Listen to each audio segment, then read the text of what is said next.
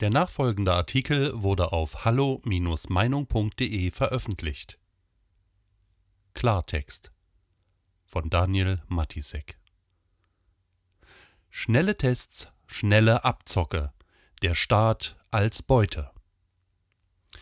Zum wiederholten Mal offenbart diese Bundesregierung in persona Jens Spahn als Zeremonien- und Hexenmeister dieser Pandemie erschreckende Einfalt bei der Organisation und Durchführung ihrer eigenen Regelwerke, die unsere neue Normalität definieren sollen.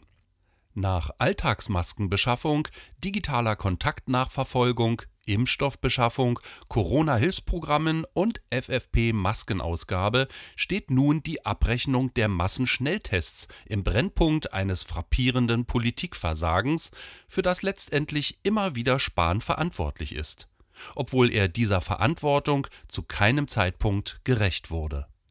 Angesichts der ungeheuerlichen Vernichtung von Steuergeldern infolge einer bodenlosen Unfähigkeit, die in der freien Wirtschaft jedes Unternehmen in Existenznot und die verantwortlichen Manager zwingend vor Gericht bringen würde, stellt sich die Frage, was darf sich dieser Bundesgesundheitsminister eigentlich noch alles erlauben, ehe er, zumindest politisch, zur Rechenschaft gezogen wird? Zum Betrug gehören immer zwei. Einer, der betrügt, und einer, der sich betrügen lässt.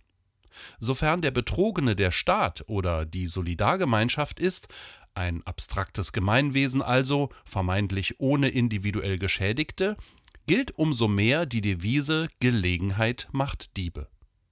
Deshalb zählt es seit jeher zu den vordringlichsten Aufgaben jeder Regierung und öffentlichen Verwaltung, wirksame Kontrollmechanismen zu schaffen, die jede Form von Bereicherung auf Kosten der Allgemeinheit verhindern sollen. Dies gilt vor allem dann, wenn, wie in dieser hausgemachten Krise, Hilfsgelder, Subventionen, Staatsaufträge und jetzt auch aberwitzige Kostenerstattungen nach dem Gießkannenprinzip gewährt werden. Doch das Gegenteil ist bei dieser Bundesregierung der Fall. Die Lebensweise Vertrauen ist gut, Kontrolle ist besser, ist denen gänzlich abhold, die selbst für die Folgen seiner Unachtsamkeit gar nicht haften müssen. Das trifft auf die gesamte politische Kaste dieser Republik zu. Da wundert sich der Bundesgesundheitsminister also ernsthaft darüber, dass zahllose findige und halbseidene Hobbyunternehmer auf die staatlich geförderte Geschäftsidee der wie Pilze aus dem Boden schießenden Pop-up-Schnelltestcenter aufspringen, dass sie versuchen, einen schnellen Reibach zu machen und natürlich hierzu jegliche Abrechnungslücken und Einfallstore für massiven Betrug dankbar ausnutzen. Die, die hier mit falschen Schnelltestzahlen Abzocke betrieben, sollten sich schämen, erklärte Spahn am Wochenende. Seine Kabinettskollegin, Bundesjustizministerin Christine Lamprecht, schob entrüstet nach, es handele sich bei Abrechnungsbetrug um kein Kavaliersdelikt, denn darauf stünden hohe Strafen geht es noch peinlicher und armseliger. Spahn erinnert an einen Bankier, der einen randvollen Geldtransporter übers Wochenende unverschlossen vor der Bank stehen lässt, sich dann am Montag früh wundert, dass er leergeräumt ist und anschließend lauthals öffentlich über die Unehrlichkeit der Welt klagt. Jedes Kind weiß, der Mensch neigt zum Betrügen und ist von Natur aus unehrlich. Unternehmer nutzen Schlupflöcher, Regelungslücken und veritable Einladungen zum Abkassieren. Bloß für die Berliner GroKo-Minister scheinen dies unvorhersehbare Überraschungen zu sein. Man muss sich das auf der Zunge zergehen lassen. Zuerst schafft der Staat mit seiner verordneten Testneurose eine künstliche Nachfrage. Und dann animiert er die Profiteure, welche diese bedienen, selbst noch zur gefälligen Ausplünderung der öffentlichen Kassen. Was, fragt man sich da doch zwangsläufig, wissen Figuren wie Spahn eigentlich vom realen Leben? Von welchen Naivlingen werden wir hier regiert?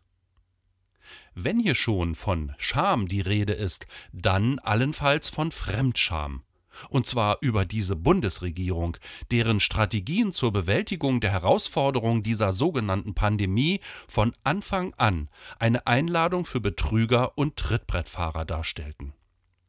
Es begann mit den milliardenteuren freihändigen Massenbestellungen von Masken, an denen sich jede Menge Hersteller gesund stießen, woraufhin Spahn dann später die Zahlung von Rechnungen verweigerte und auch Parteifreunde Spahns satt mitverdienten. Bei der Ausgabe kostenloser FFP-Masken an die Bürger vergangenen Herbst sorgte der Minister dann für absurde Erstattungspauschalen an die ausgebenden Apotheken, was die Bürger am Ende rund 2 Milliarden Euro kostete. Längst hätte dieser Minister bestünde nicht die endlose epidemische Lage unter dem autoritären Diktat des Infektionsschutzgesetzes fort, den Hut nehmen müssen. Doch in Merkels Gruselkabinett kommt, erst recht zu Corona-Zeiten, jeder mit allem davon. Dass nun bei den Schnelltestabrechnungen offenbar keinerlei Sicherheitsvorkehrungen und durchdachte Kontrollmechanismen installiert wurden, und das in einem Staat, in dem nicht einmal ein Kontokorrentkredit von 10 Euro ohne umständliche Bonitätsnachweise gewährt oder ein Garagendach ohne monatelange bürokratische Exzesse genehmigt wird, ist der größte Skandal von allen. Denn mittlerweile müsste selbst Spahn dazugelernt haben. Stattdessen wird der Pfusch immer bombastischer. Zu Recht konstatiert der Wirtschafts- und Finanzautor Marc Friedrich: Zitat Man kann also innerhalb einer Woche für drei Teststationen 24.199 Tests abrechnen, damit knapp 450.000 Euro Steuergeld kassieren und muss noch nicht einmal den Materialaufwand nachweisen? Das System ist am Ende. Das ist die Seuche unserer Zeit. Verrückte, führen Blinde. Zitat Ende.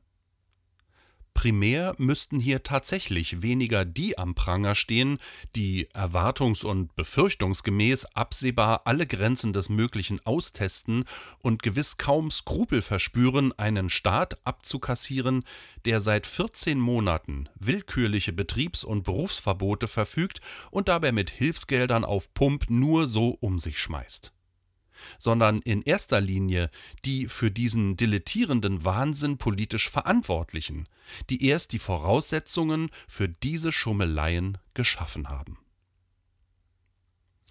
Weitere Beiträge finden Sie auf hallo-meinung.de.